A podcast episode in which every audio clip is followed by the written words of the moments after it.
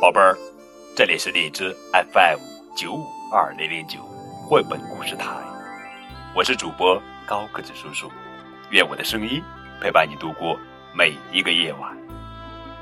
今天我们要讲的绘本故事的名字叫做《保姆艾玛》，这是马克与彩丽的故事，作者是法国作家阿诺·阿尔梅拉文，罗宾图，于毅翻译。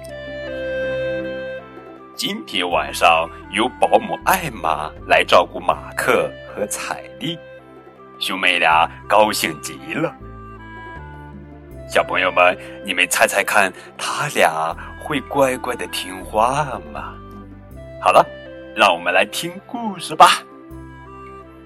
今晚爸爸妈妈要出去吃饭，将由保姆艾玛来照顾马克和彩丽。兄妹俩高兴的手舞足蹈。马克问：“艾玛什么时候到？”彩丽问：“应该快了吧？”爸爸被他们吵得头都晕了。你们能不能静一静，孩子们？叮咚，门铃响了。马克和彩丽像箭一样冲去开门，果然是艾玛。兄妹俩开心的搂住她。艾玛你好，艾玛你好。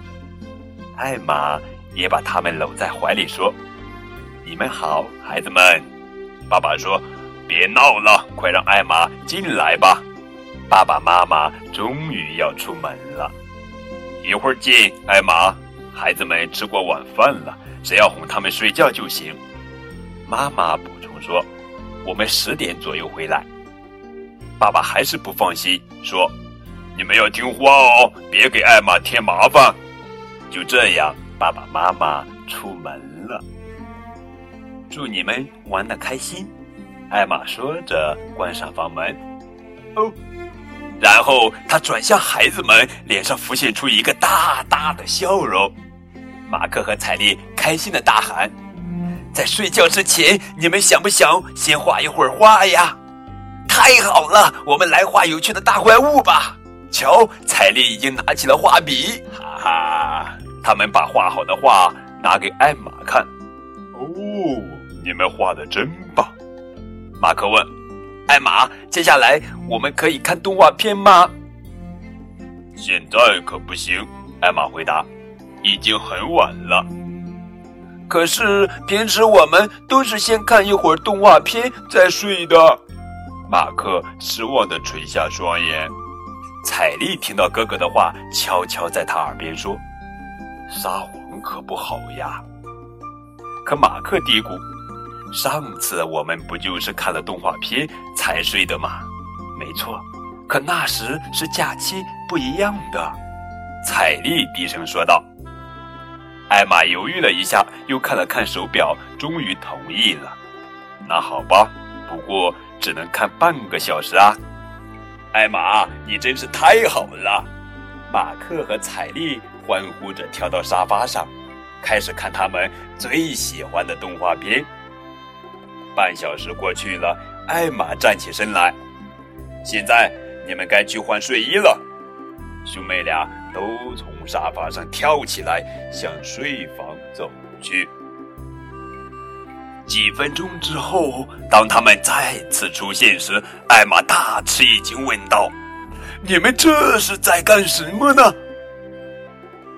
马克解释：“我们想把我的床垫搬到彩丽的房间去。”今晚我们睡同一间房，彩丽赶紧补充说：“爸妈已经同意了，这次我们真的没有骗你。”好了，该睡觉了。艾玛终于宣布。